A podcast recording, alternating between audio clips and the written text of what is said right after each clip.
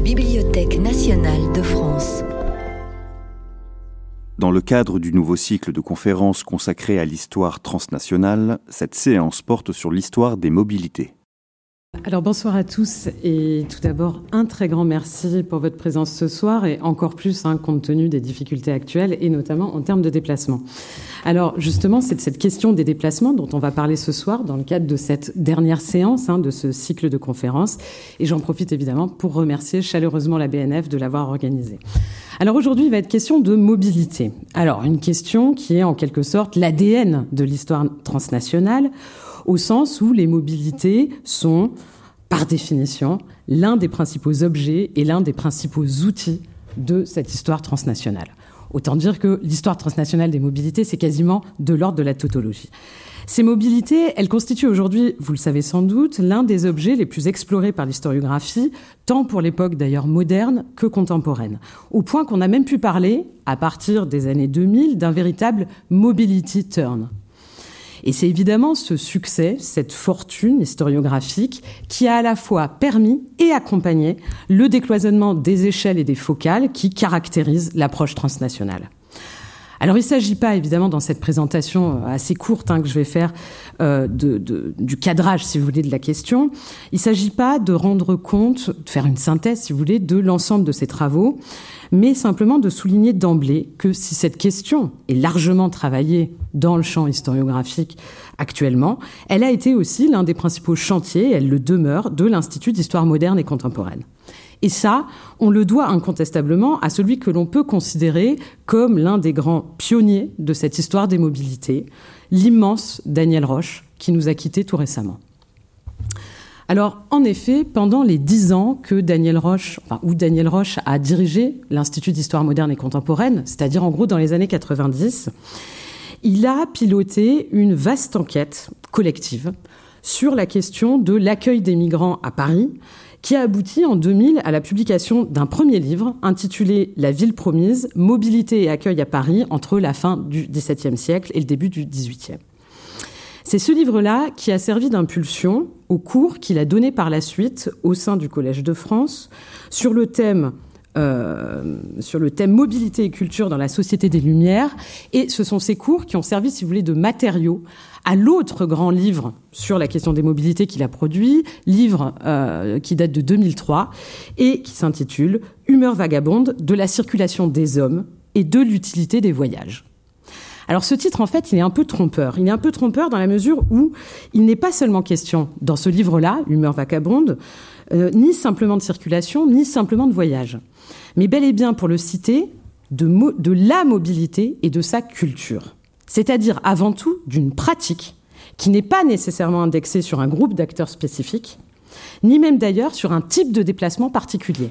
La mobilité, ça recouvre aussi bien d'une mobilité proche ou lointaine, des acteurs collectifs ou individuels, des déplacements subis ou choisis.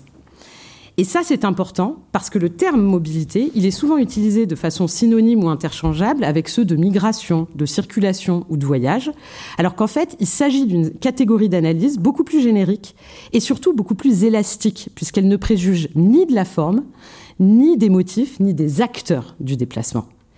Et c'est ça, finalement, le coup de force de Daniel Roche, c'est d'avoir pensé et posé la mobilité comme un fait social total, au sens où la mobilité, ça permet en fait de travailler à peu près sur tout.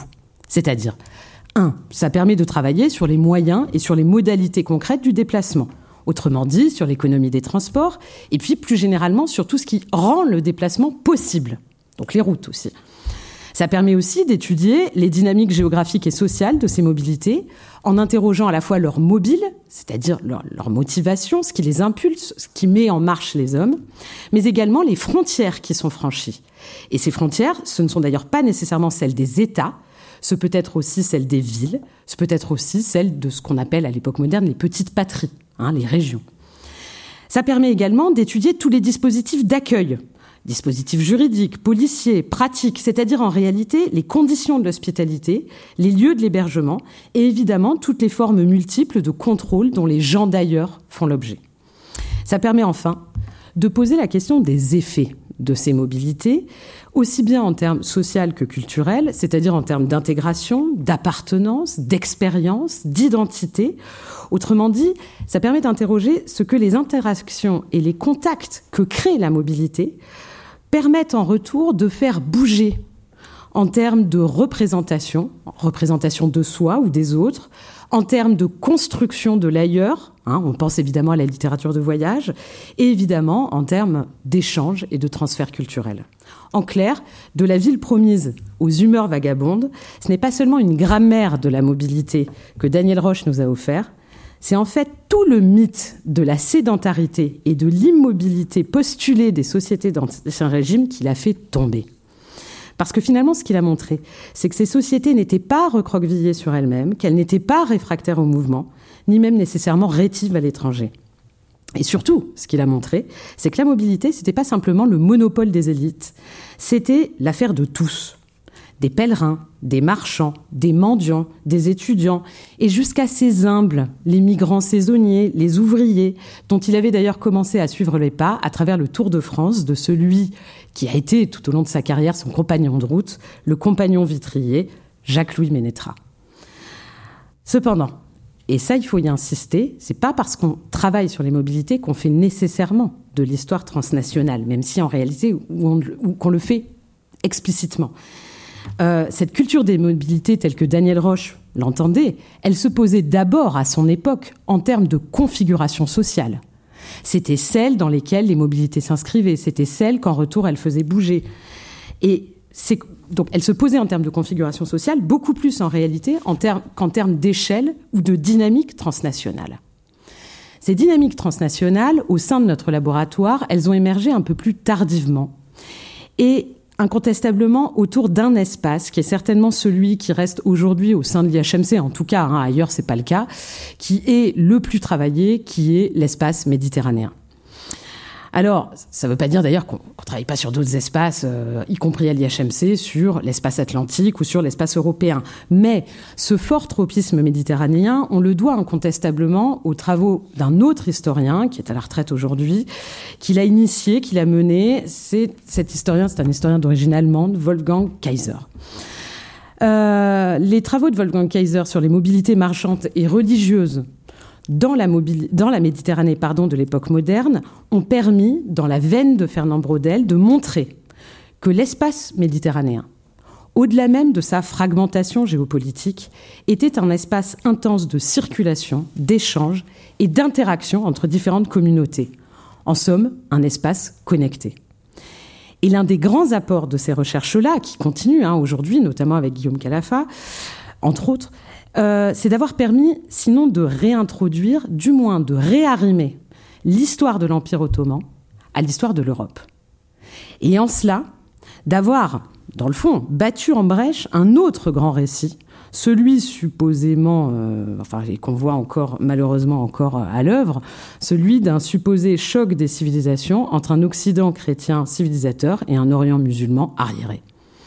Or, c'est bien de cet Orient dont il va être question aujourd'hui et autour des deux intervenants donc, qui vont euh, vous présenter euh, leurs exposés et que je vais vous présenter dans un instant. Mais un dernier mot simplement pour vous dire, moi je suis une historienne de la diplomatie et de la période révolutionnaire. Et a priori, quand on travaille sur la diplomatie et sur la révolution, par définition, c'est une histoire dans laquelle les mobilités sont partie prenante. Et pourtant, ce sont là deux champs dans lesquels l'approche transnationale a eu énormément de mal à s'imposer ou même, euh, on peut même dire, euh, à se greffer, si vous voulez, aux, travaux en cours. Pourquoi? Eh bien parce que ce sont deux champs qui, incontestablement, l'histoire diplomatique et l'histoire de la Révolution, ont été toutes les deux écrites pendant très longtemps dans le carcan de cette méthode d'écriture de l'histoire nationale, qui date en réalité d'un moment.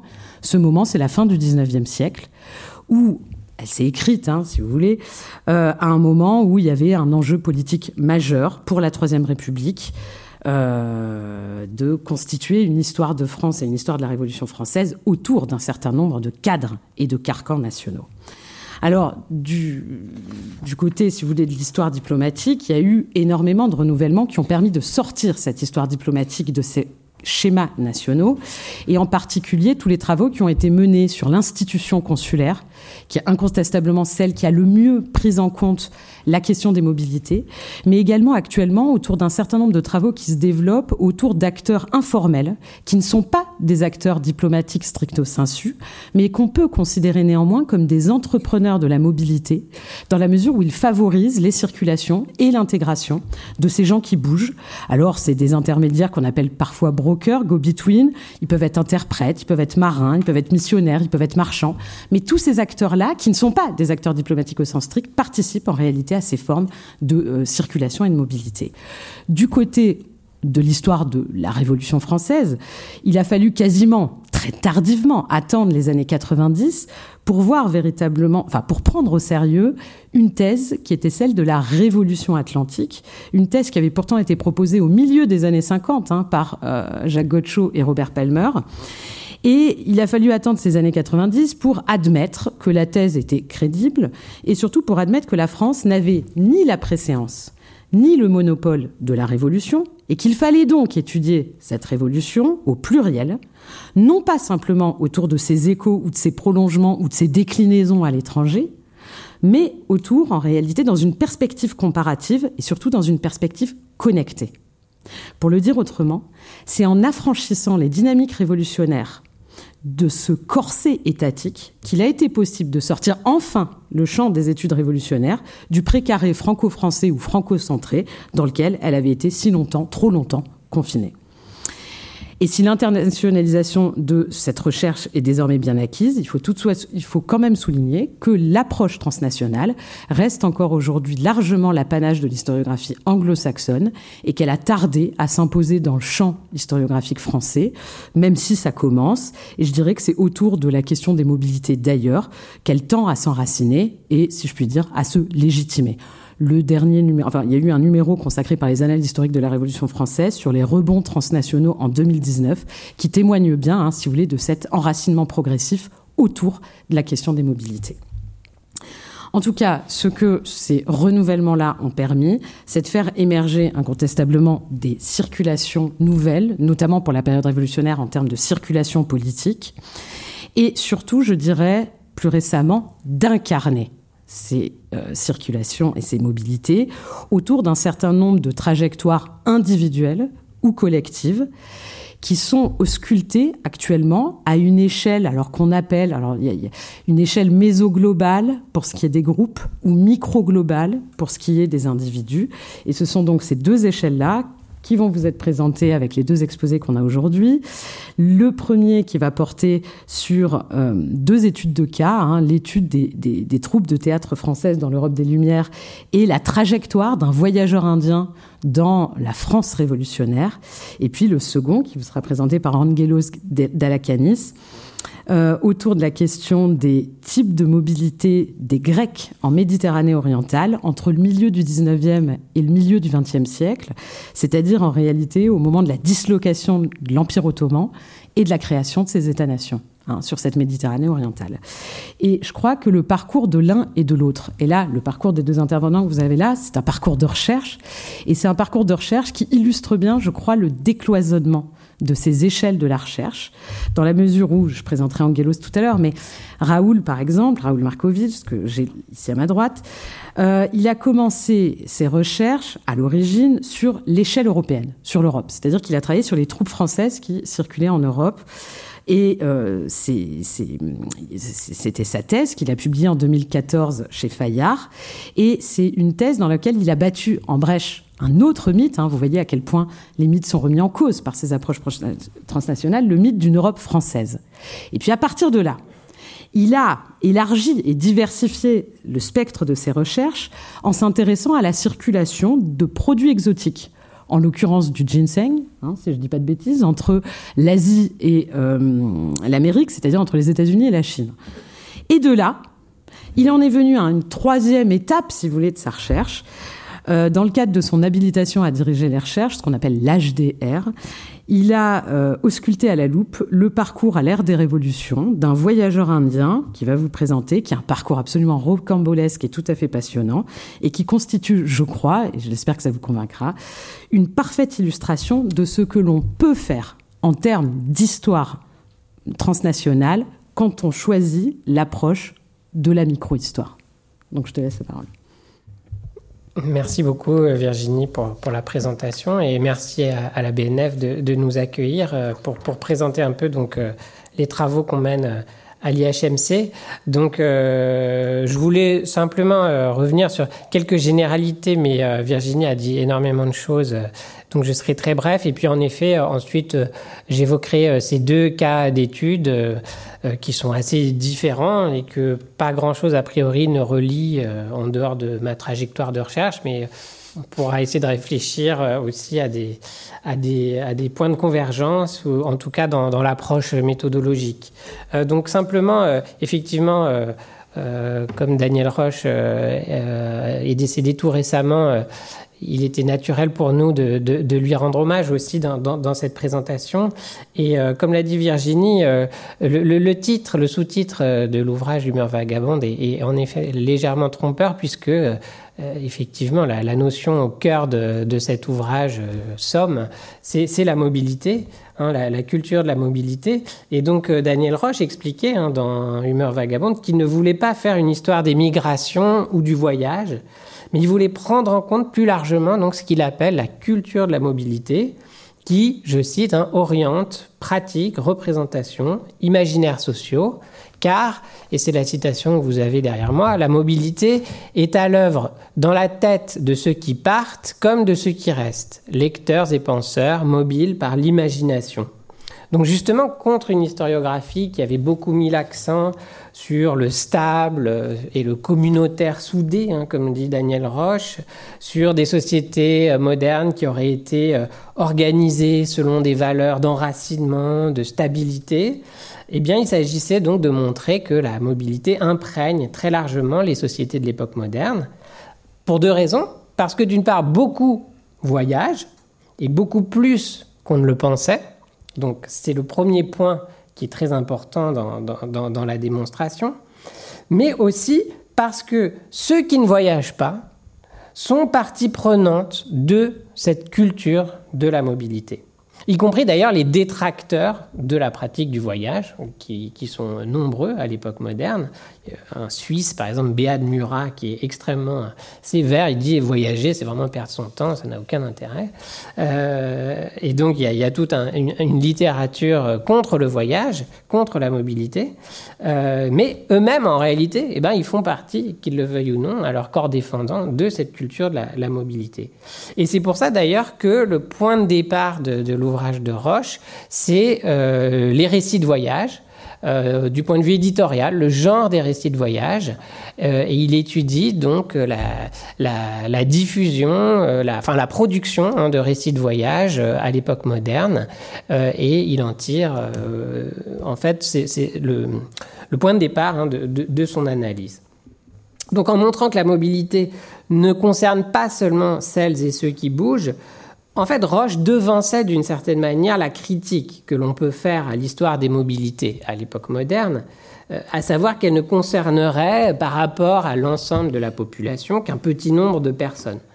Donc c'est toujours euh, évidemment une critique qu'on peut faire, c'est-à-dire au fond ça serait un micro-phénomène ou un phénomène marginal qui concernerait surtout l'élite et donc est-ce qu'on n'en ferait pas trop euh, en mettant autant euh, l'accent sur la mobilité, alors que malgré tout, une grande partie de la population serait quand même hein, ancrée euh, plutôt dans, des circulations à, à tout petit rayon. alors, c'est donc ça vaut le coup en fait de revenir très rapidement sur cette idée. D'abord parce que Virginie l'a très bien dit, donc j'y reviens pas.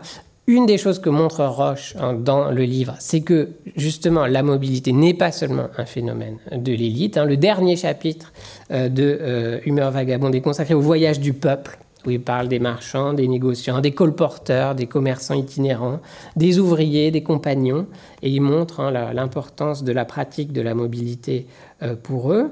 Et puis, euh, le deuxième point, c'est que ça n'est pas un phénomène marginal. Et là, euh, les travaux de Roche euh, euh, entrent en résonance hein, avec des travaux, d'autres travaux qui sont issus de l'histoire globale, alors qui sont assez particuliers. C'est deux chercheurs néerlandais qui s'appellent Yann et Léo Lucassen, qui ont essayé de quantifier la mobilité dans les sociétés européennes à l'époque moderne. Alors c'est un peu un, une hein, et ils ont une formule mathématique assez complexe pour faire ça, donc il y a beaucoup de réserves euh, qu'on peut euh, émettre euh, à l'encontre de, ce projet, mais il y a quand même une tentative là d'essayer de,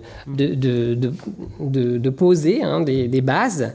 et donc, ils ont, Yann et Léo Lucassen, choisi six types de mobilité qu'ils ont tenté de mesurer dans le temps et dans l'espace à l'échelle européenne.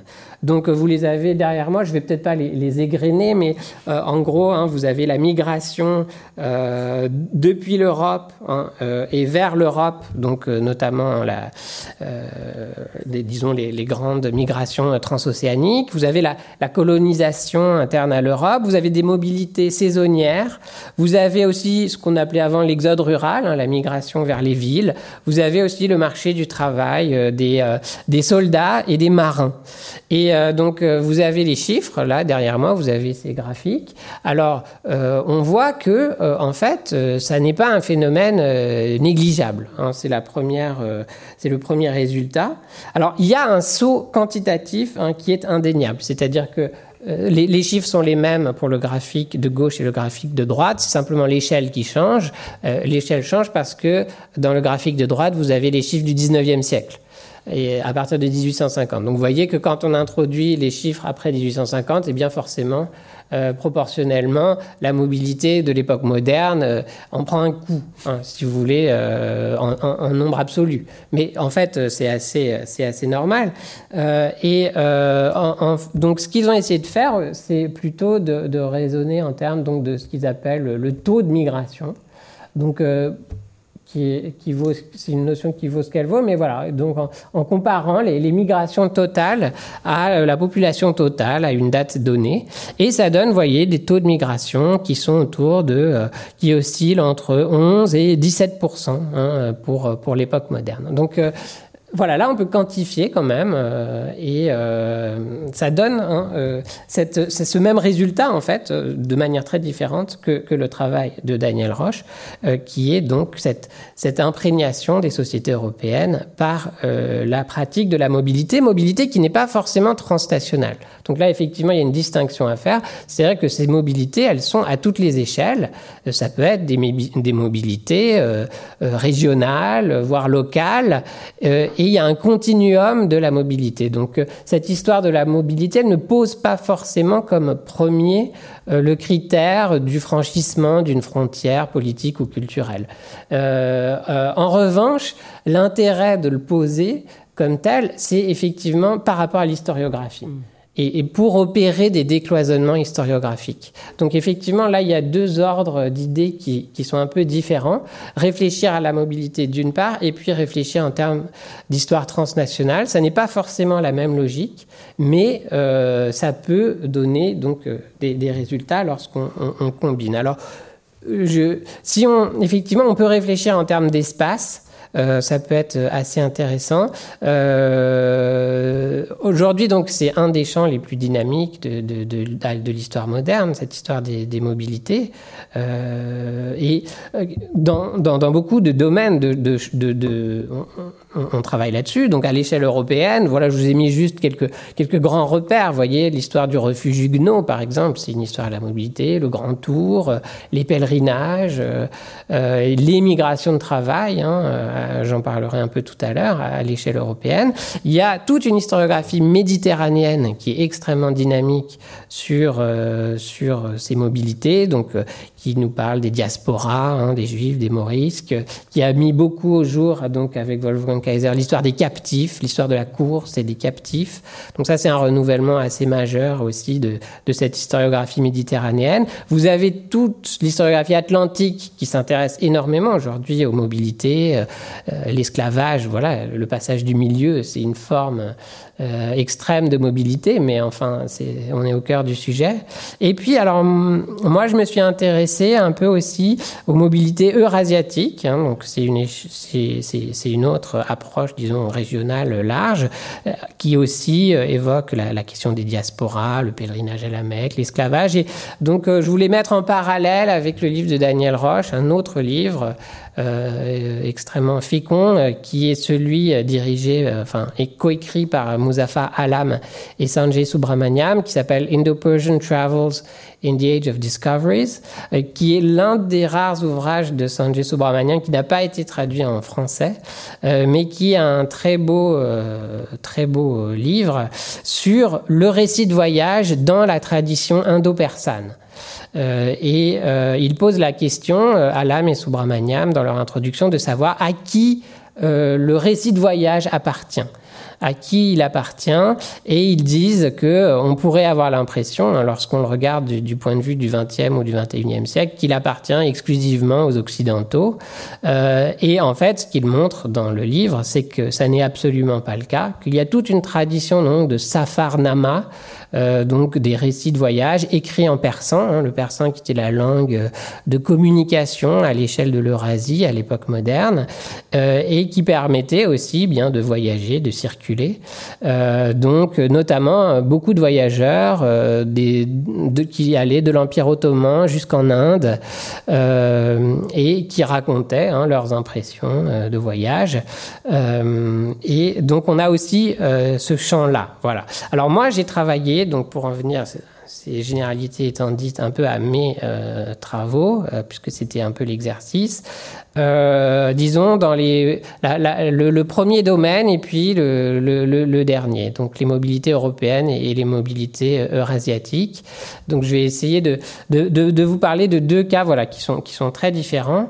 Euh, le premier, c'est la circulation et la mobilité des comédiens français dans l'Europe des Lumières, euh, donc au XVIIIe siècle. Donc vous avez une carte derrière, enfin devant vous, qui représente les villes européennes, qui sont principalement des villes de cour, euh, qui ont employé au XVIIIe siècle des troupes de comédiens français, hein, puisque euh, on jouait euh, Molière, Marivaux, Dancourt, beaucoup d'autres dramaturges un peu oubliés dans toutes les cours européennes hein, de euh, de Parme à Saint-Pétersbourg hein, et de Stockholm à Varsovie euh, au XVIIIe siècle. Et pour cela, on employait, euh, on faisait venir des comédiens français qui circulaient donc dans des troupes.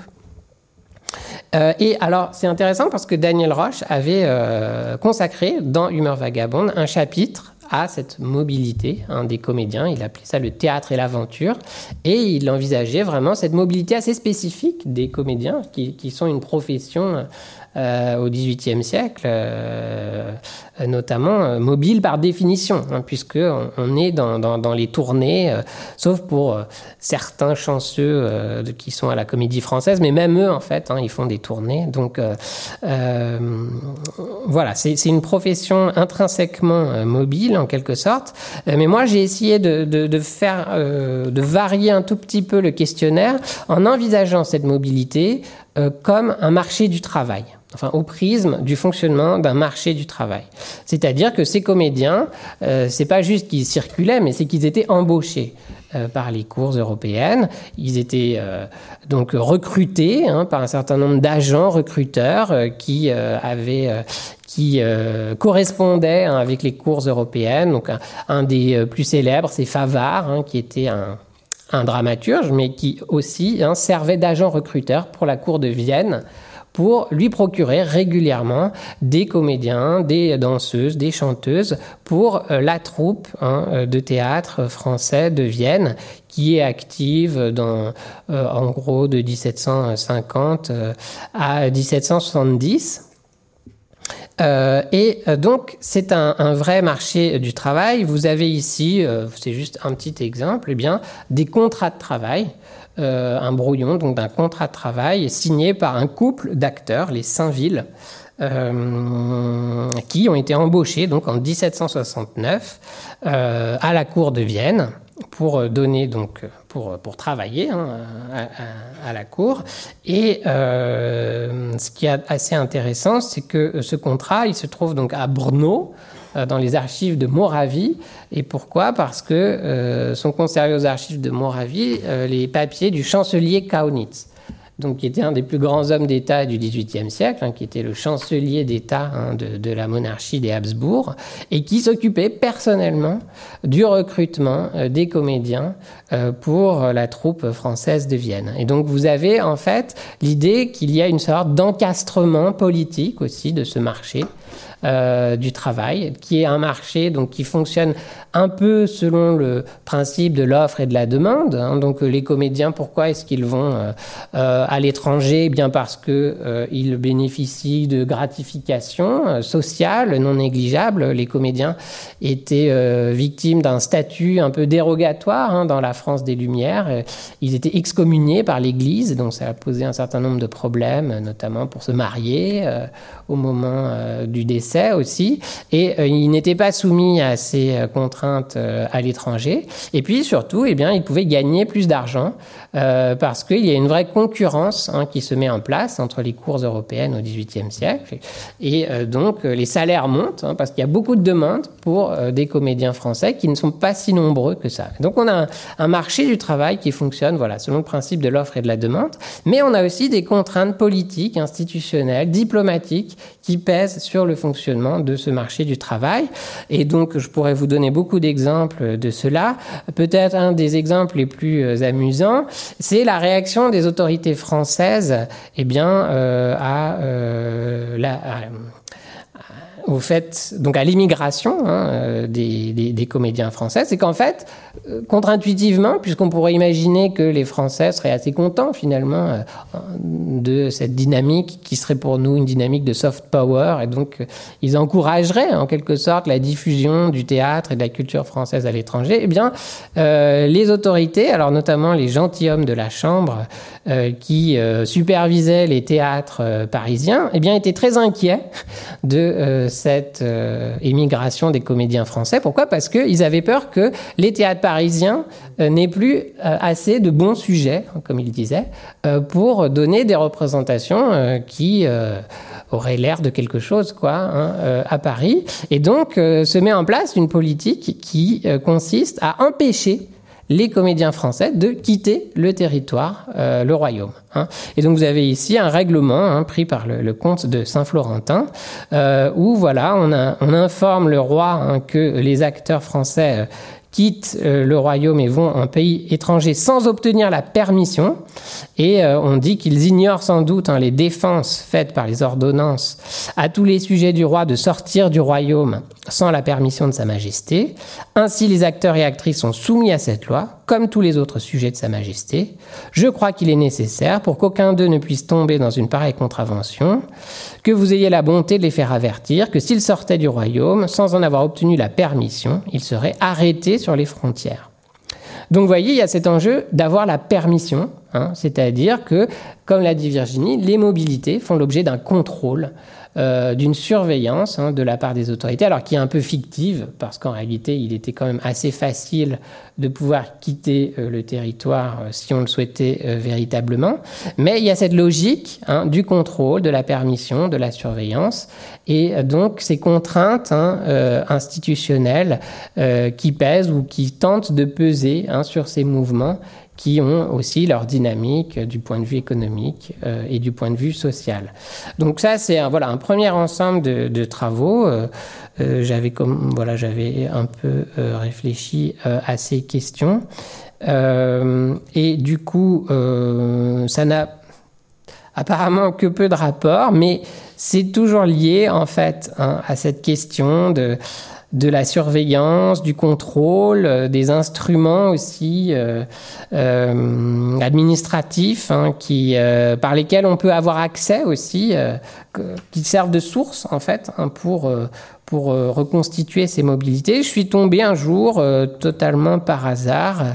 au ministère des Affaires étrangères, dans les archives du ministère des Affaires étrangères, sur ce document euh, qui est donc une supplique, un, mémoire, on disait au XVIIIe siècle, adressé par un Indien, un voyageur indien qui s'appelle Ahmad Khan, qui eh bien, est arrivé à Paris sans être annoncé euh, véritablement en avril 1794. Donc au moment vraiment euh, du sommet, voilà, au pire moment de, la terreur, hein, quand les, têtes tombaient littéralement.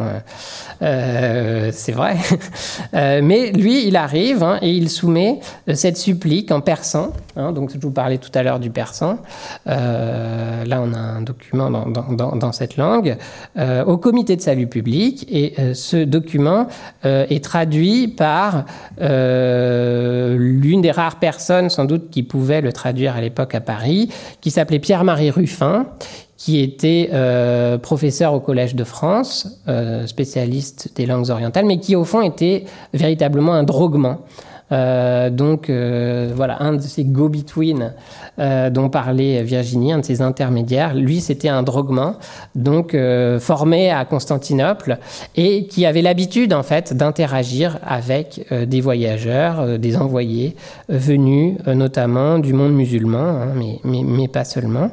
Et alors, en fait, dans cette supplique, Ahmad Khan raconte son histoire. Il raconte comment il en est arrivé à atterrir en avril 1794 à Paris, hein, ce qui n'était pas euh, évident et ce qu'il ne cherchait pas forcément à faire. Donc, il raconte. Alors, il est très intéressant en réalité de lire le document, mais euh, parce que beaucoup de choses se jouent dans la lettre et dans la traduction. Mais je n'ai pas le temps là de, rentrer dans ces détails, donc je vais simplement euh, gloser ce texte pour vous raconter un tout petit peu l'histoire.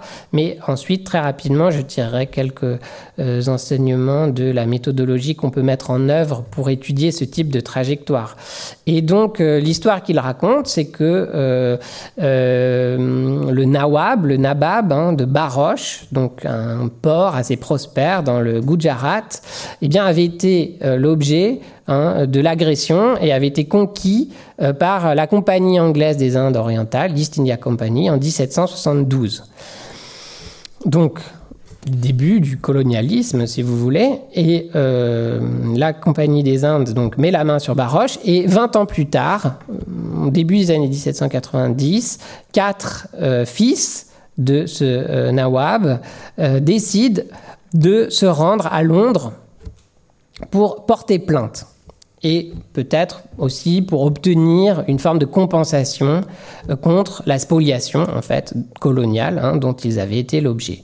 Et euh, ils se lancent donc dans ce périple, euh, ce voyage au long cours qui les fait passer par l'Empire ottoman. Hein. Ils traversent l'Empire ottoman en passant par Bassora, Bagdad. Ils arrivent à Constantinople. Là, ils se séparent. le groupe se scinde. Hein. Il y en a deux qui euh, restent un peu à demeure à Constantinople. Deux autres, donc, qui continuent leur route, euh, qui passent par Salonique et qui euh, arrivent à Marseille en avril 1793. Euh, donc ces deux qui ont continué leur route hein, euh, jusqu'à Marseille, c'est Ahmad Khan, donc celui que, dont je parlais tout à l'heure, et puis son frère hein, Nawazish Khan. Euh, et donc ils arrivent à Marseille, ils arrivent à entrer en contact avec les autorités. on leur donne un peu d'argent pour qu'ils puissent hein, continuer leur route. Leur but, en fait, donc je vous l'ai dit, était de se rendre à Londres. Et en fait, c'est assez logique de traverser la France et de couper par la France pour se rendre en Angleterre. Et ils échouent à Lyon, ils devaient continuer leur route, mais à Lyon, en fait, euh, euh Navazish Khan tombe malade. Et il tombe gravement malade, si bien que euh, le voyage doit être interrompu.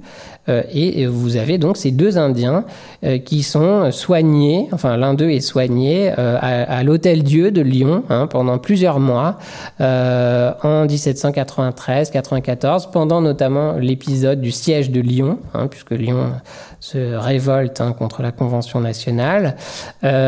Au bout du compte, au bout d'une année en gros de séjour à Lyon, euh, meurt et c'est comme ça que Ahmad Khan eh bien, finit par arriver à Paris euh, en avril 1794. Et ce qu'il demande dans sa supplique, c'est un peu d'argent pour continuer sa route. Il, demande donc une aide au, comité de salut public. Alors quand je suis tombé donc, sur cette... Euh, il me reste... Ok. Quand, quand, quand, je suis tombé euh, sur cette histoire aux archives, Donc elle m'a, elle intrigué, je n'en avais jamais entendu parler, euh, il y avait une sorte de fascination sans doute un peu exotique aussi. Bref, au début euh, j'ai commencé tout simplement à chercher des traces. Euh, donc ça, c'est le travail d'enquête. Euh, euh donc, puisque j'avais l'histoire, j'avais les lieux, j'avais des dates, c'était assez facile d'aller aux archives et de trouver, de chercher des traces dans les documents. Et alors, par exemple, c'est un seul exemple parmi beaucoup d'autres. Vous avez ici le dans le registre des décès de l'Hôtel Dion. Hein, au, de l'Hôtel Dieu de Lyon, euh, le 11 germinal en deux, vous avez l'acte de décès hein, de ce Navasish Khan, vous voyez, qui est appelé Navasiskra, euh, âgé de 32 ans, un natif de Baroche, euh, près de Surat, indien, arrivé en cette ville venant de Marseille.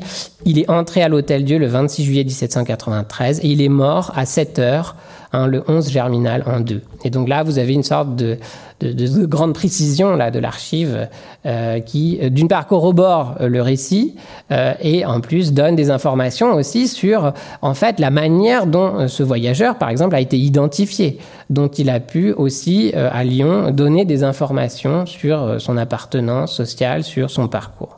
Alors, au bout du compte, euh, alors c'est une très très longue histoire que je ne peux pas vous raconter euh, euh, dans, dans, les détails, mais pour synthétiser ma démarche de recherche, il y a eu ce premier moment, si vous voulez, d'enquête où on, on, on, est sur les traces de ces individus mobiles et on essaye de, de rassembler le puzzle, en fait. Hein. Et puis, dans un deuxième temps ou un troisième temps, parce que ça prend beaucoup de temps, il a fallu que j'apprenne le persan. Euh, que je ne connaissais pas du tout euh, au début. Euh, il a fallu que je trouve des collègues qui puissent m'aider à déchiffrer ces documents. Il a fallu que je m'initie à beaucoup d'historiographie que je ne connaissais pas du tout, celle de l'Inde moghole, celle de l'Empire ottoman, celle même un peu de la Révolution française, donc qui est pas forcément la moins exotique. Et donc ça prend beaucoup de temps. Et au, bout du compte, le, le, résultat de cette démarche c'est de réfléchir aussi à la dimension euh, performative de ces documents. C'est-à-dire qu'on peut les lire au premier degré comme euh, un ensemble d'indices euh, qui nous permettent de reconstituer des trajectoires. Mais on peut aussi les lire comme une tentative par ce voyageur justement, je vous l'ai dit, le but de sa supplique, c'était d'avoir de l'argent, d'obtenir de l'argent. Et donc, comment il raconte son histoire pour obtenir de l'argent? Ça ne veut pas dire qu'il a fabule, mais ça veut dire qu'il va mettre en valeur certains aspects de son histoire. Ça veut dire que le traducteur qui traduit son histoire va aussi euh, mettre en avant euh, certains aspects décisifs hein, de son histoire. Et pour vous donner l'exemple peut-être le plus pertinent, le plus euh, emblématique de ce point de vue-là, hein, lorsque Ruffin traduit le récit d'Ahmad Khan. Euh, il décrit hein, le gouverneur de Bombay qui a mis la main sur Baroche comme le tyran de ces euh, Indiens. Et donc euh, là, par ce choix de mots, qui n'est pas dans l'original persan évidemment, eh bien, il opère une sorte de connexion là, de, de, de mise aux normes de la rhétorique révolutionnaire de, du récit d'Ahmed Khan. Et donc, en fait, ce qui est au cœur de cette euh, réflexion, c'est le problème de la langue, le problème de la traduction, la performativité de ces documents, la performativité des histoires, comment une histoire euh, qui était finalement le seul, euh, euh, bien de, de, ces voyageurs démunis, leur a permis hein, de traverser l'Eurasie. Et voilà, donc j'ai écrit un livre là-dessus euh, devrait paraître prochainement. Euh, donc c'est un peu un teasing. Voilà, j'ai mis la couverture parce que je l'ai reçu aujourd'hui de l'éditeur. Donc euh, c'est un scoop en avant-première, donc j'étais assez content. et, et voilà, il y avait d'autres choses à dire, mais c'était principalement l'idée. D'accord, alors merci beaucoup hein, euh, Raoul pour cet exposé très riche. Si vous avez euh, des questions sur le détail hein, du parcours qui vient de vous être présenté, vous, pourrez les poser euh, après l'exposé d'Angelos. Alors on va faire, je, ne reviens pas hein, sur ce que tu as dit, mais on, on, y reviendra dans la discussion. On va faire un petit bond d'une cinquantaine d'années en direction des rives de la mer Égée, avec la seconde communication donc d'Angelos. Alors Angelos, il est chargé de recherche au CNRS c'est un éminent spécialiste de l'histoire des migrations en Méditerranée, je l'ai dit, mais à l'époque contemporaine.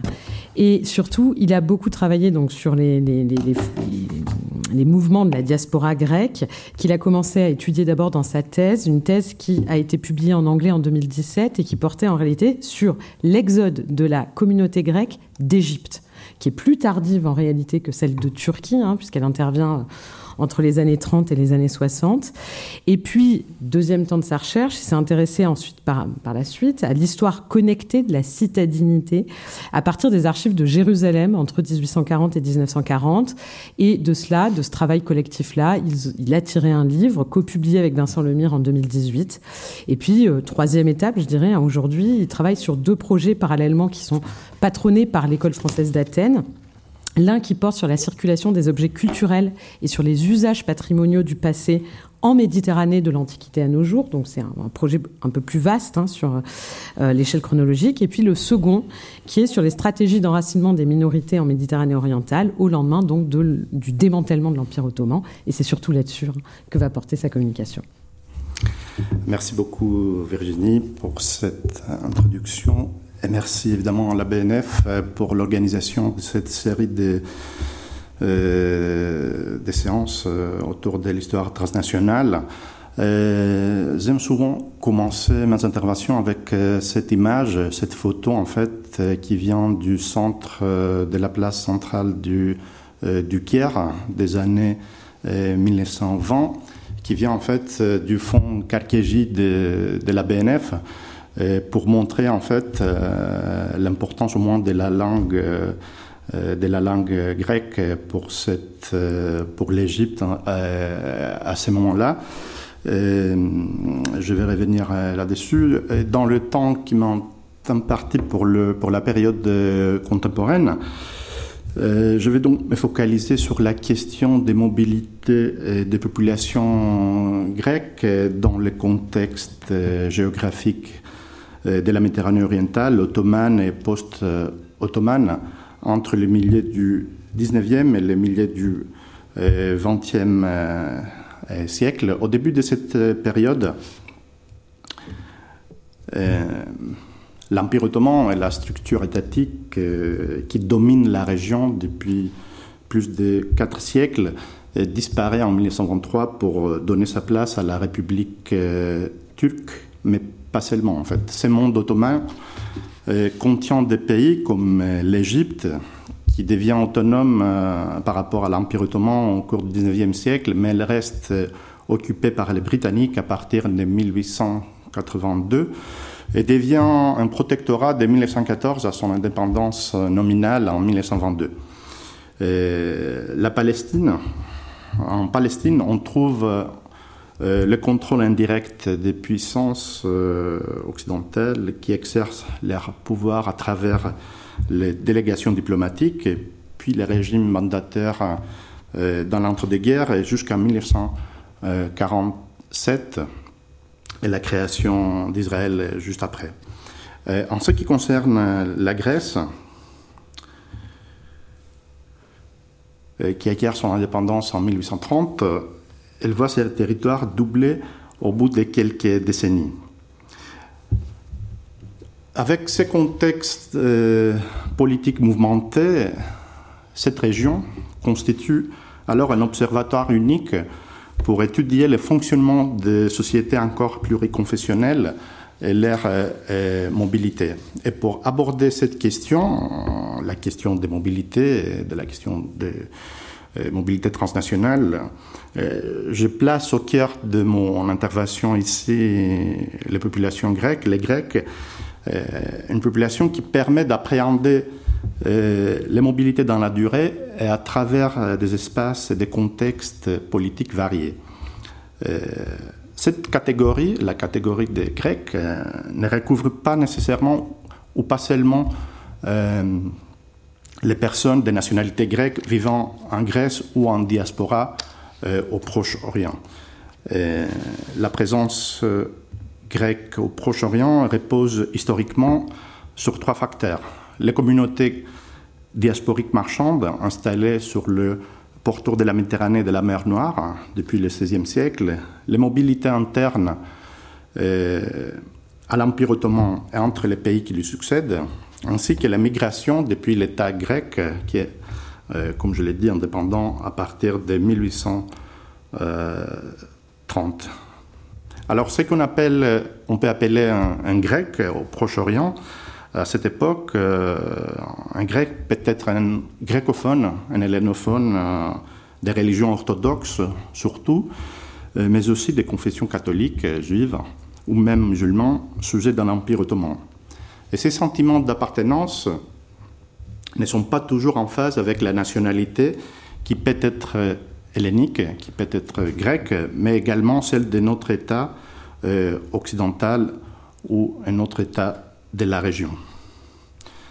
Alors, le choix des Grecs est déterminé entre autres par la démographie de cette population qui est importante selon les recensements officiels des différents pays du Proche-Orient, comme par exemple ici on voit au début du XXe siècle en Asie mineure et en, euh, Istanbul, on, a presque 2 millions en fait euh, des Grecs orthodoxes qu'on pourrait qualifier aussi en partie des, euh, des Grecs et plus de 100 000, autour de 100 000 personnes en Égypte qui ont la nationalité grecque à la fin des années 1920. En même temps, on compte environ 5 000 personnes en Palestine, 3 000 en Syrie et au Liban pendant presque la même période. Il est difficile de comprendre en fait la, présence euh, grecque, l'importance de la présence grecque au Proche-Orient, sans saisir le contenu idéologique euh, de la notion de l'hellénisme en Méditerranée orientale sur la longue durée. L'hellénisme, c'est une notion culturelle et politique qui dépasse les limites restreintes de l'État grec pour englober des régions de la Méditerranée orientale autrefois occupées par euh, Alexandre le Grand, puis faisant partie euh, de l'Empire euh, byzantin. Et cet espace constitue le fondement du projet politique de la grande idée.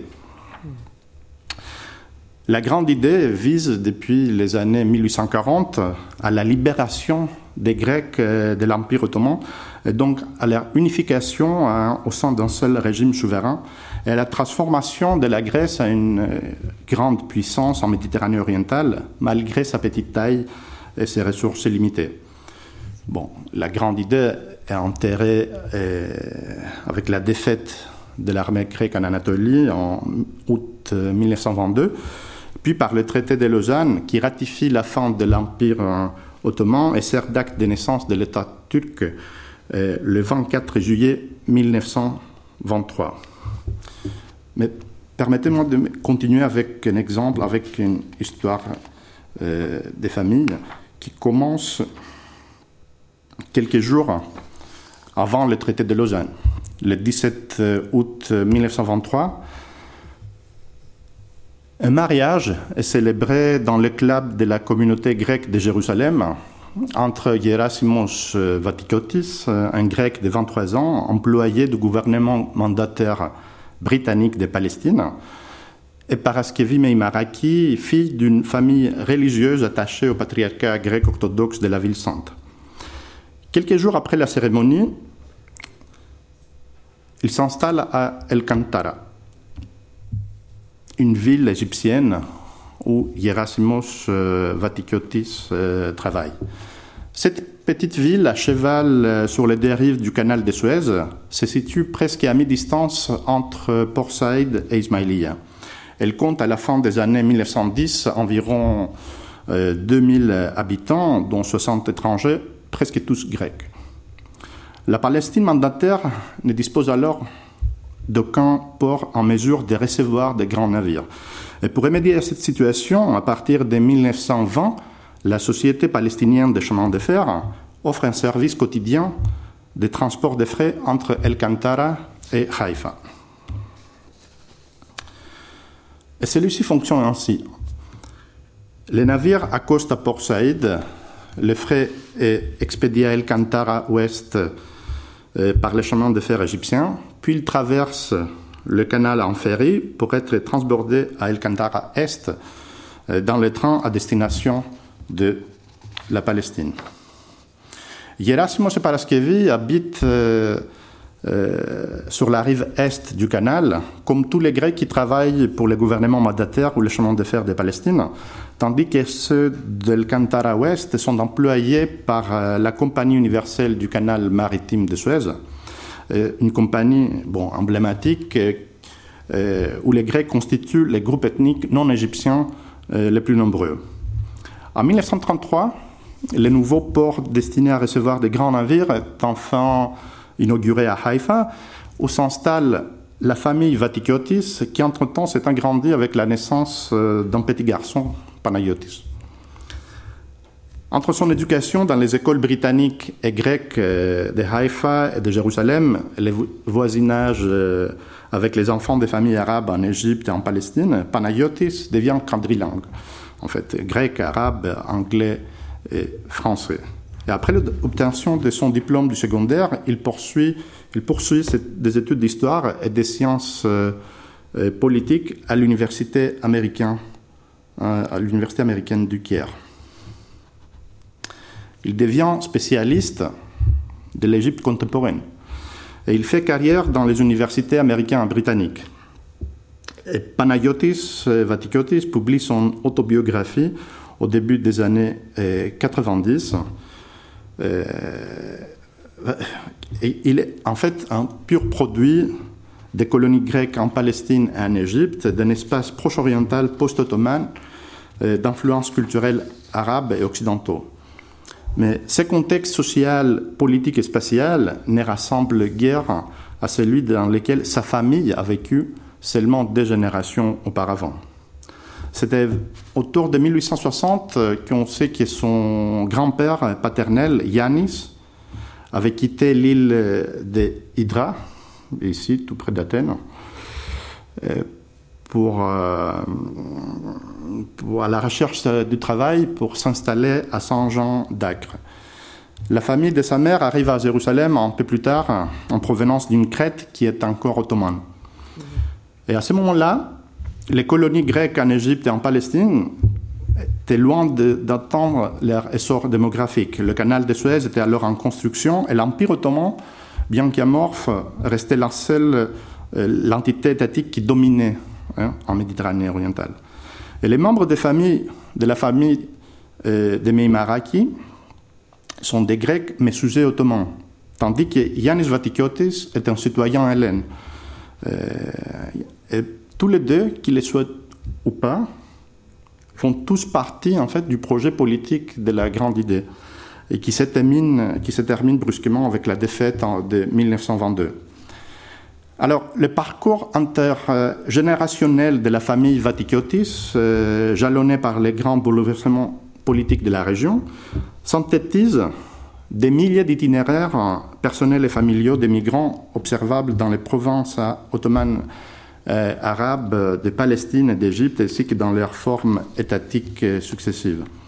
Il s'agit d'une émigration depuis les territoires euh, européens vers le Proche-Orient, et plus précisément depuis un centre national, ici la Grèce, pendant le XIXe siècle, mais aussi d'une mobilité au sein de l'Empire ottoman et de l'espace uni d'Égypte et de Palestine sous tutelle britannique.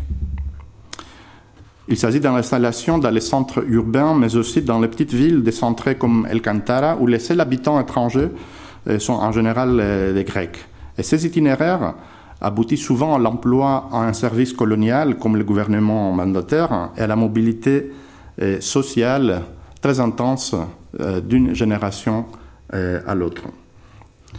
Les différents chantiers de construction et d'infrastructure, le canal de Suez, les chemins de fer, les ports, ne constituent pas seulement des foyers d'attraction pour la main-d'œuvre euh, qualifiée ou non qualifiée euh, grecque.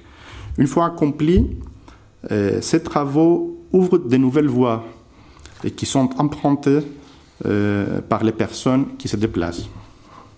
Ainsi, par exemple, le chemin de fer égyptien permet les déplacements vers le sud de l'Égypte, y compris jusqu'au Soudan, et par là vers d'autres pays d'Afrique subsaharienne.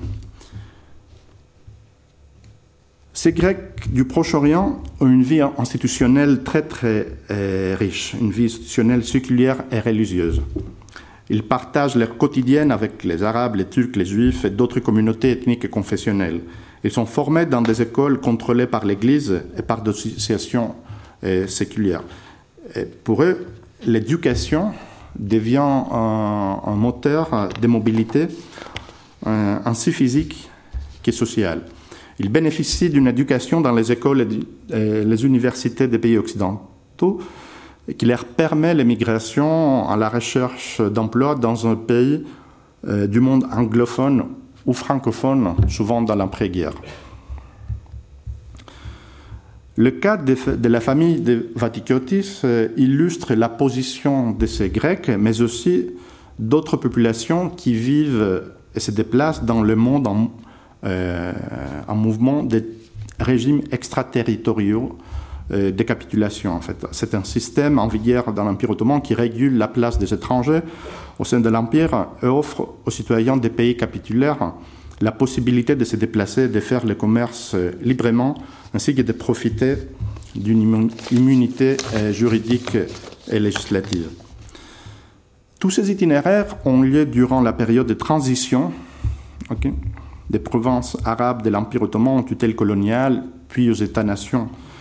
Et c'est aussi le temps de l'intégration de ces provinces ottomanes dans le système capitaliste mondial, du développement du système bancaire, de l'implantation des entreprises multinationales, de la transformation de l'espace et de communication grâce aux grands travaux d'infrastructure comme le voie ferrée, les ports et le percement du canal de Suez.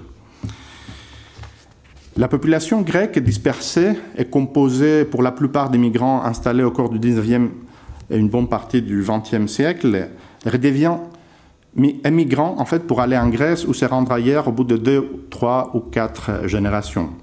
Entre-temps, d'autres ont investi l'espace d'accueil et d'autres ont cessé de se déplacer d'un lieu à l'autre euh, dans un processus permanent de diasporisation. Par ailleurs, euh, il se rapatrie souvent à une euh, mère patrie, en fait, la Grèce, que la plupart d'entre eux ne connaissent pas et pour lesquels c'est une, une, patrie euh, plutôt imaginaire. Et à cette même époque, la Méditerranée orientale est un marché régional du travail totalement intégré au marché du travail globalisé. Et comme le montrent en fait des mouvements de migration vers les Amériques, l'Australie, l'Australie, en même temps que vers l'Égypte, vers l'Égypte et la, ou la Palestine. Mais les mobilités des populations n'ont pas seulement un caractère ouvrier et, ou éducatif. mais le Proche-Orient est un lieu de pèlerinage pour les chrétiens orientaux aussi, en particulier pour les Grecs orthodoxes qui gèrent la majorité des sites en terre sainte tels que la Saint-Sépulcre ou la basilique de la Nativité de Bethléem. Les croyants grecs se dirigent souvent vers Jérusalem, Bethléem et Nazareth, ainsi que vers des sites tels que le monastère de Sainte Catherine euh, dans le Sinaï. Euh, mais installés dans une, région, dans une région politiquement instable, les Grecs se déplacent souvent pour fuir une région ou une ville en état de guerre. Euh, c'est le cas des réfugiés. Hein qui quittent l'Asie mineure pour aller en Grèce et dans les provinces arabes durant et après la Première Guerre mondiale. Pendant presque une décennie, des déplacements contraints avaient lieu entre les deux rives de la mer Égée. Mais en janvier 1923, les deux pays, la Grèce et la Turquie, conviennent d'un vaste échange de population pour régler définitivement en fait euh, la question de leur homogénéisation.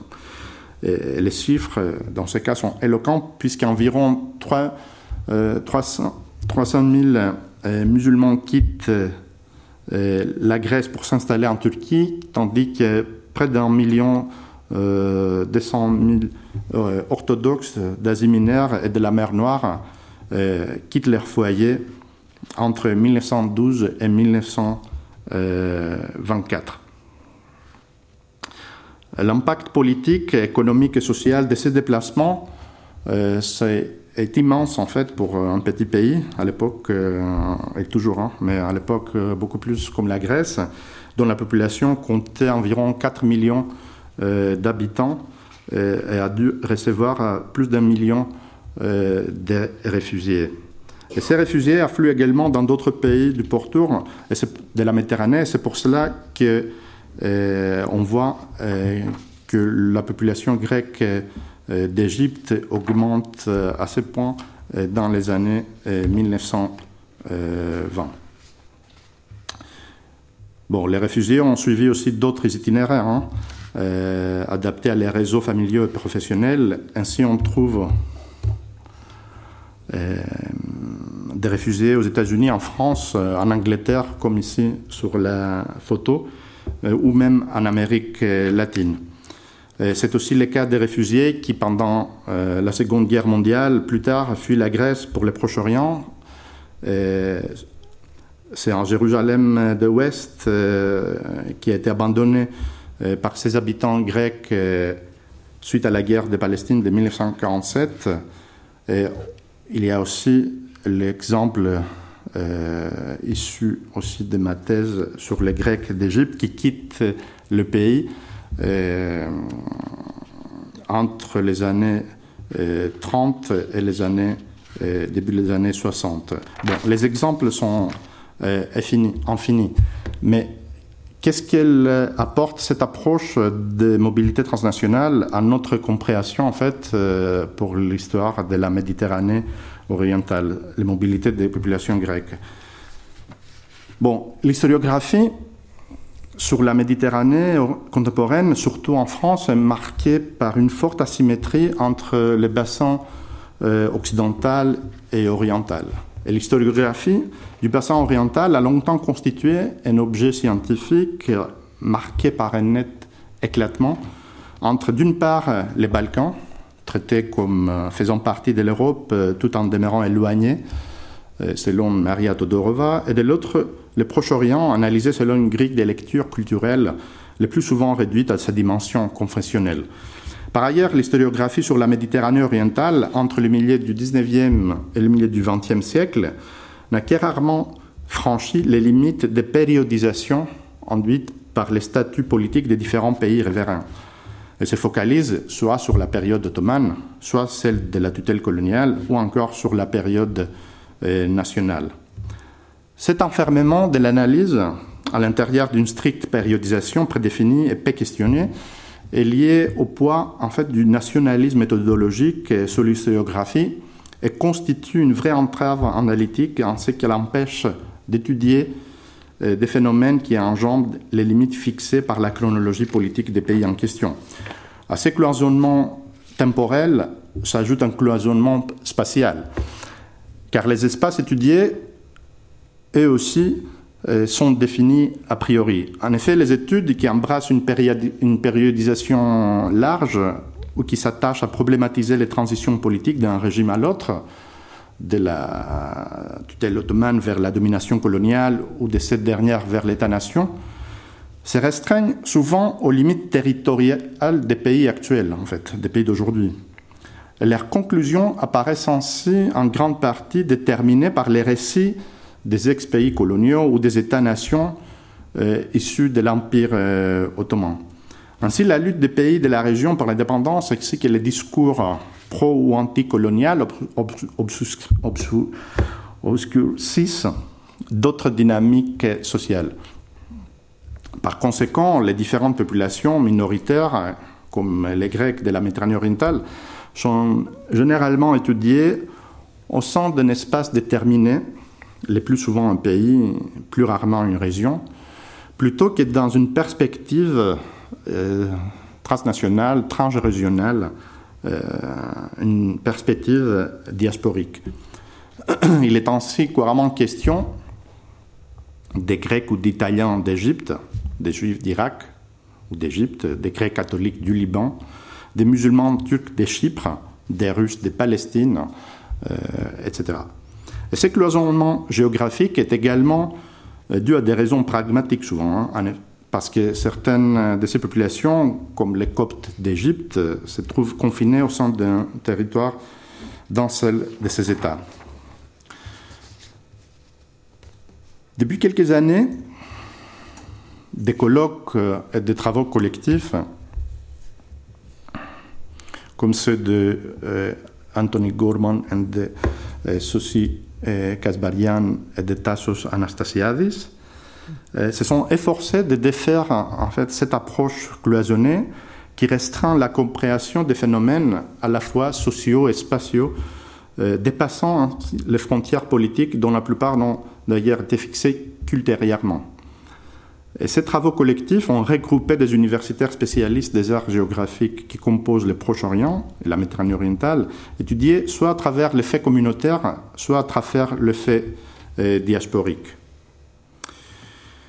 La question des mobilités des populations dispersées et mobiles, euh, comme les Grecs, permet en fait de poursuivre et d'élargir cette remise en cause du confinement chronologique euh, et territorial.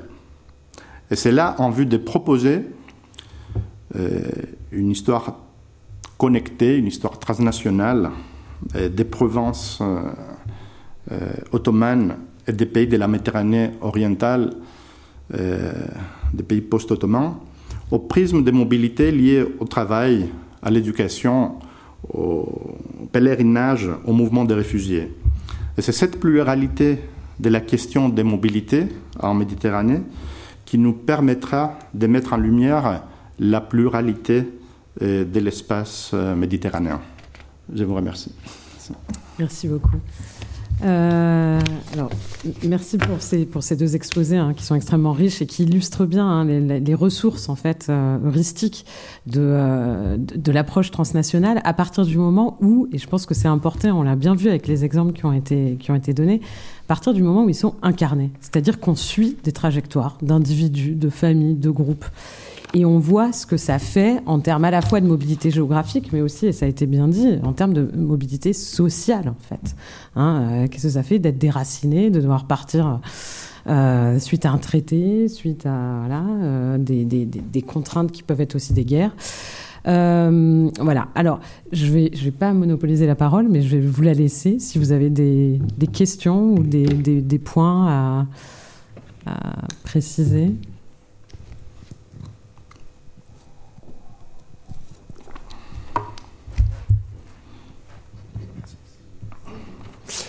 Merci beaucoup euh, pour vos interventions. Euh, moi, j'aurais une question. Euh, pour Monsieur Dalahanis, euh, vous avez tout à l'heure parlé de la question des capitulations, de ce statut particulier voilà, des étrangers dans l'Empire ottoman. Et je voulais savoir ce qu'il en était dans le cas égyptien, enfin, dans le cas de l'Égypte, que, vu que l'Égypte a un statut un peu particulier dans l'Empire ottoman, est-ce qu'il y a un système de capitulation qui est particulier, qui est différent, qui continue après ou quoi mm-hmm. Voilà, si vous pouviez préciser ça. Euh, et puis j'ai juste une question pour M. Markovitz aussi, j'en profite comme ça, je pose mes deux questions, mais c'est sur la, mobilité de, d'Ahmad Khan euh, qui arrive à Paris, etc. Je me demandais simplement parce que j'ai été amené aussi, moi, dans les archives que j'ai utilisées pour ma recherche, voilà, à euh, croiser certains des personnages que vous croisez aussi, et notamment, il est question un peu plus tard, en 1798, euh, la France et Napoléon Bonaparte, voilà, euh, imagine euh, une alliance avec un, souverain en Inde et ça fait partie du plan de l'expédition d'Égypte, etc., pour embêter les Britanniques. Et je me demandais, est-ce qu'on peut faire un lien entre ce projet et éventuellement la mobilité d'Ahmad à Paris, son récit, etc., et son influence sur les sphères diplomatiques françaises de l'époque. Voilà. Merci beaucoup.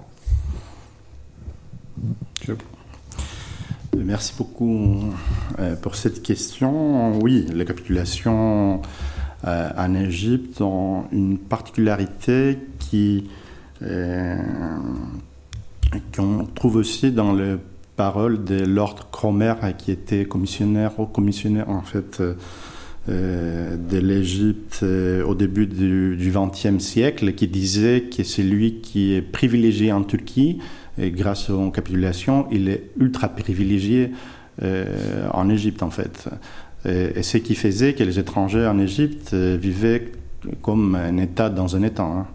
Euh, et, c'est une autre preuve pour ça, c'est que les capitulations sont restées en vigueur en, Égypte jusqu'en 1937, même si c'était des, conventions en fait entre l'Empire ottoman et des pays capitulaires et des pays différents en fait qui en tout étaient plus d'une d'une vingtaine.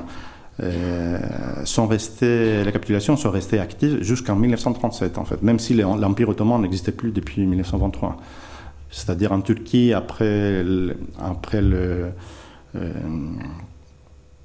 après la disparition de l'Empire, euh, la capitulation n'avait aucune raison en fait, euh, d'exister. Déjà, il n'y avait plus beaucoup d'étrangers, mais en Égypte, en fait, sont restés jusqu'en 1937 et sont abolis après des longues, longues en fait, efforts de la, du mouvement national en fait, égyptien. Et bah, merci beaucoup euh, pour cette question. Donc effectivement, euh, le, souverain indien dont vous parlez, c'est Tipu Sultan, donc le, souverain euh, du Mysore. Donc il y a un État puissant hein, du sud de, l'Inde. Tipu Sultan est, musulman et il y a eu plusieurs guerres anglo-misoréennes hein, au XVIIIe siècle. Et euh, le Mysore hein, a vraiment menacé à plusieurs reprises euh, l'extension de, la Compagnie des Indes euh, britannique. et donc, en effet, hein, il y avait des liens du coup assez proches entre le Mysore et les Français. Hein. donc, les Français étaient alliés du Mysore dans les guerres anglo-misoréennes, mais en fait, ils ont lâché un peu Tipu Sultan en 1784, je crois. Euh, bon, donc il y a, ce, premier épisode au XVIIIe siècle, et donc le lien avec la trajectoire d'Ahmad Khan, il est indirect, mais il est du coup, il est important dans l'histoire. Le, premier lien, c'est que Tipu Sultan a envoyé une ambassade à Louis XVI, euh, qui est arrivé en France en 1788, et euh, celui qui a traduit en partie euh, les interactions de ces ambassadeurs misoréens avec, avec la cour de Louis XVI, c'est Ruffin. Donc celui qui, quelques années plus tard, traduit Ahmad Khan. Donc il y a ce lien qui, est, qui est net. et donc c'est assez intéressant que ce droguement formé à Constantinople ait joué un rôle dans les interactions avec l'Inde. Euh, voilà. Et le deuxième lien qui est évident, c'est que euh, en fait, Ahmad Khan a fini par euh, rentrer en Inde après quelques péripéties. Et là, il a été arrêté par les Britanniques à Bombay en 1796 parce que les Britanniques le soupçonnaient de porter des messages, des missives à l'intention de Tipu Sultan. donc, ils allèguent en tout cas ce prétexte pour l'arrêter parce que pour eux c'était louche que ce voyageur indien ait passé tellement de temps en Inde. Donc il y a, cette double, ce double lien indirect, en effet, tout à fait.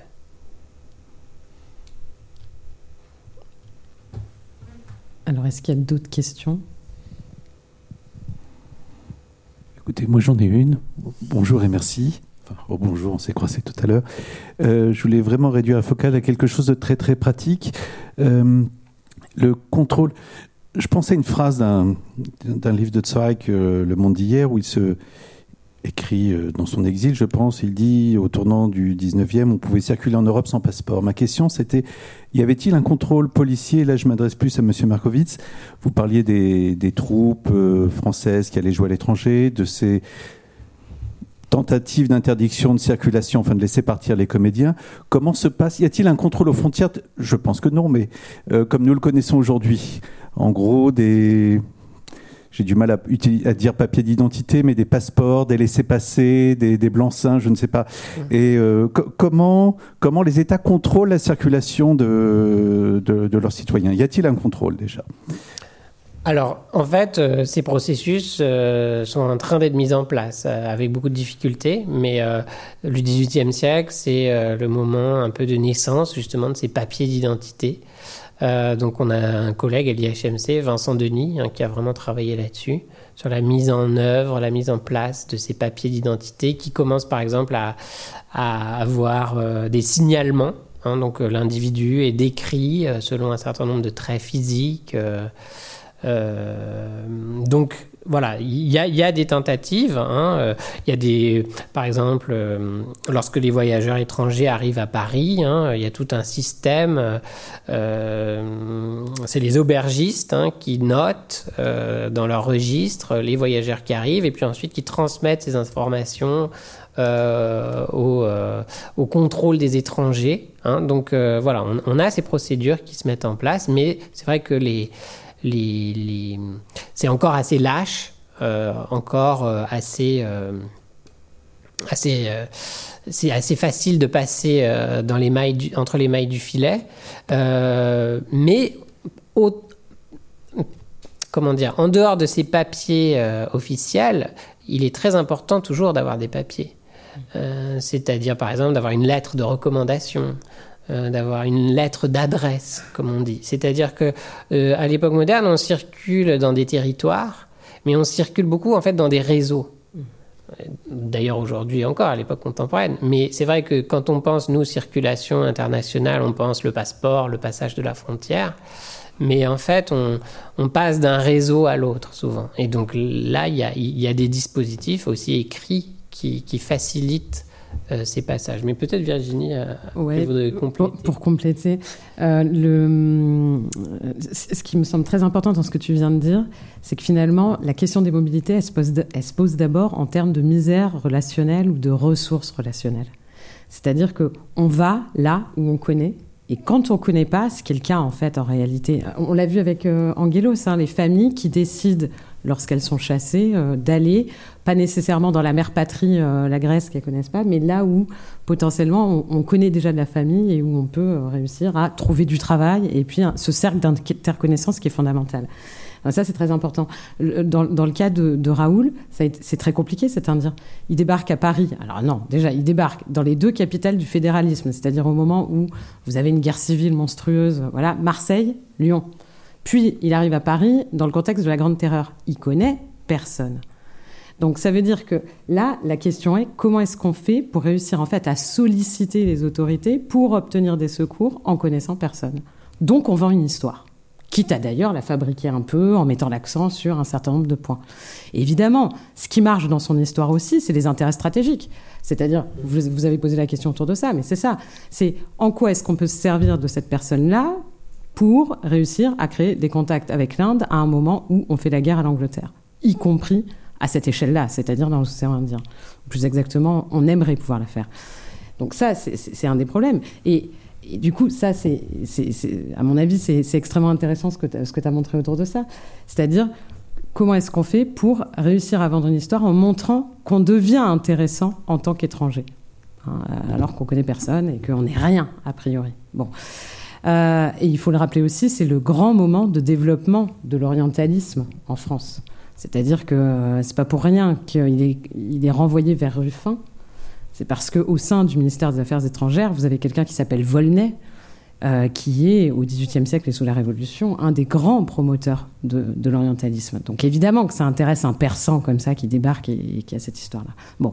Et sur la question du contrôle, je crois qu'il y, a quelque chose qu'il faut toujours imaginer, c'est que bon, déjà les frontières sont extrêmement troubles à l'époque moderne, et je dirais que c'est vraiment avec la, Révolution française qu'il y a une territorialisation croissante de, euh, de la souveraineté nationale autour, en réalité, de l'idée que la France devient le territoire de la loi, où s'applique cette loi-là et où les frontières doivent être très clairement circonscrites. C'est d'ailleurs le début de la grande théorie des frontières naturelles, etc. Vous voyez, bon.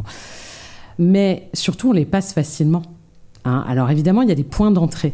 Alors il est évident que les contrôles, ils s'exercent autour de ces points d'entrée, autour de ces portes, c'est-à-dire autour de villes frontalières et autour des villes portuaires. Là, incontestablement, ça... Voilà. Mais par rapport à la question du passeport, il y a deux choses, à mon avis, qu'il faut souligner. C'est que le développement du passeport tel que nous on le connaît, paradoxalement, et ça va sembler curieux, euh, l'intensification de ce contrôle de l'identité est liée à la nationalisation des identités. C'est-à-dire qu'il faut savoir repérer non pas le français de l'étranger, mais le français citoyen du français émigré. C'est-à-dire que, et ça c'est très important comme catégorie, hein, l'émigré, l'émigré c'est un néologisme qui naît sous la Révolution et qui désigne en réalité ces Français qui ont choisi de fuir la Révolution, c'est-à-dire de se soustraire à la loi, et qui donc sont mis dans une catégorie qui est le hors de la loi. Le hors de la loi, ça veut dire que à partir de ce moment-là, il s'est mis hors d'eux, donc il est hors d'eux. Ça signifie qu'il n'a plus l'autorisation de rentrer sur le territoire puisqu'il est considéré comme, en réalité, ce qu'on appellerait aujourd'hui apatride. D'accord? Ça, cette loi-là, c'est toutes les constitutions vont le répéter, hein, de, l'an 1 à l'an 8, c'est le principe suivant lequel les émigrés sont bannis à perpétuité. Donc ce que l'on ne veut pas, comme ils sont considérés comme des ennemis de la nation, c'est qu'ils re-rentrent sur le territoire national. Donc moi, c'est ce que j'ai étudié euh, notamment, c'est qu'en réalité, la question des euh, passeports, de, c'est moins à l'origine un passeport autour de la question de la nationalité qu'autour de la question de la citoyenneté. Qui l'est, qui ne l'est pas, qui a le droit de sortir et qui a le droit d'entrer. Et beaucoup plus qu'autour d'ailleurs de, la question de l'étranger. Pour les étrangers, en revanche, les vrais points de contrôle, Raoul l'a dit, lorsque vous débarquez dans un territoire, vous, vous n'arrivez pas nécessairement à Paris tout de suite, vous avez obligation d'aller vous faire déclarer auprès des autorités municipales. Et ce sont ces autorités municipales qui vous donnent des sauf-conduits successifs pour aller d'un point à un autre jusqu'au point d'arrivée que vous avez déclaré à votre entrée sur le territoire. Et donc, en réalité, alors vous pouvez ne pas le faire, mais si vous vous faites arrêter, là, ça devient compliqué. Vous rentrez dans la catégorie, au regard du droit révolutionnaire, de suspect. Et donc, vous pouvez être assigné à résidence, voire emprisonné. Voilà. Donc, vous voyez, il y a un développement en réalité des contrôles qui est lié à cette nationalisation des, des identités, mais nationalisation qui pose quand même en premier lieu la question de la citoyenneté. Qui est citoyen et qui ne l'est pas? Les émigrés ne le sont pas, les étrangers peuvent l'être à certaines conditions. Voilà. Merci.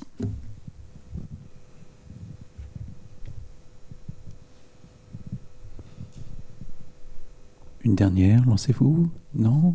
Moi, si je puis. Oui, mais je vous en prie, au contraire.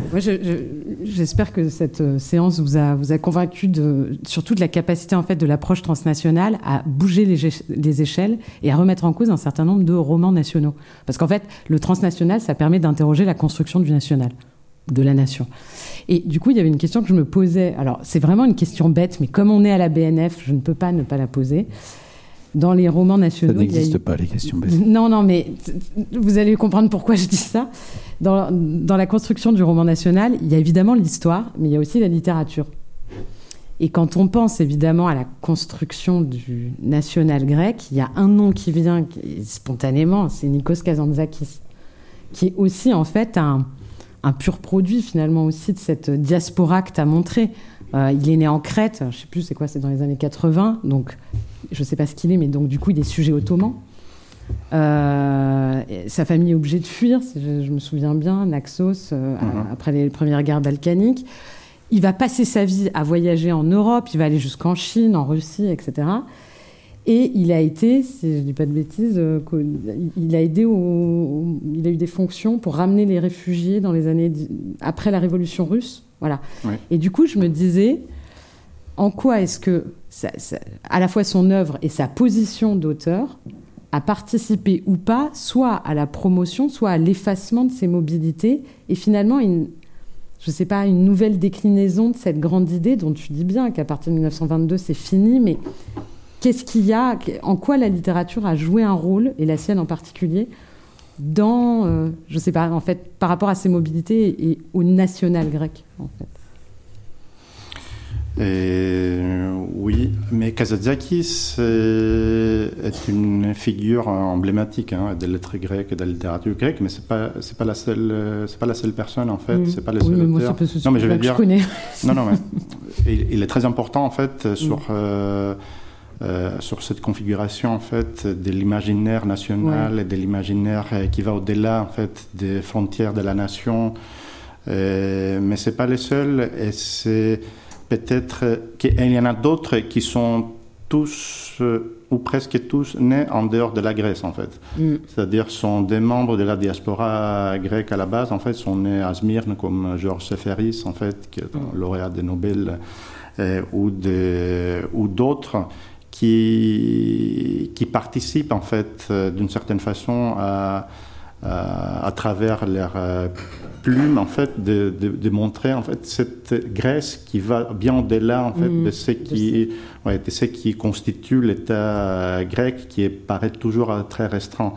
Et c'est pour ça que la grande idée, peut-être, c'est un projet irrédentiste, mais en même temps, la notion de l'hellénisme, mm. euh, qui englobe toute la région en fait de la Méditerranée orientale et souvent va bien au-delà de, de, ça, est très bien euh, est très développée en fait dans la littérature des Kazadzakis, euh, mais aussi euh, d'autres auteurs importants d'avant guerre d'avant la Seconde Guerre mondiale, mais même dans l'après-guerre, en fait. Parce mm. que la grande idée, cette forme de la grande idée n'existe plus à partir de 1922, mais il y en a d'autres, euh, ouais, il y en a d'autres qui qu'on retrouve en fait dans les années 50, 60, euh, même aujourd'hui d'une certaine façon. bon, c'est un autre sujet. Ça. Oui, un ajout sur Kazantzakis, mais vous y pensiez peut-être. Il y a, enfin, depuis deux ans, un très très beau roman graphique sur sa vie qui paraît en plusieurs volumes. Ah bon? Oui, oui, oui. merci. Voilà, non, mais il est fantastique. Je ne l'ai jamais, je n'ai jamais lu Kazantzakis. Je connaissais son nom, mais ce roman graphique est, est très bien et parle de tout ce que Monsieur Dakanis a, a, a évoqué. C'est voilà. Et puis, pardon, dernier truc, quand j'ai le micro, je ne lâche plus. Je suis content d'avoir, c'est vraiment anecdotique, mais pour avoir rencontré ce, ce, terme dans mille romans de voyageurs orientalistes, je sais qu'on dit pas, j'ai appris qu'on dit pas drogman, ce que je mets drogman. Voilà. Mm. J'ai toujours voulu dire. Et... C'est un terme ottoman ou? En fait, euh, tertuman, euh, ça, ça, vient du turc, euh, mm. qui vient de l'arabe, qui vient de l'araméen. Enfin, c'est un très vieux mot voilà, qui a connu beaucoup de mutations. Euh, hmm. hein. Voilà, et qui est omniprésent dans tous les récits de voyage euh, hmm. du 19e et d'avant même. Merci beaucoup, merci infiniment. Merci à vous. Et merci à vous. bonne chance pour demain tout le monde. merci.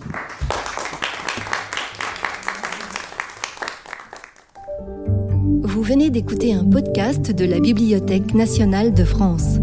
Retrouvez les conférences, rencontres et créations de la BNF sur toutes les plateformes de podcast ainsi que sur le site bnf.fr.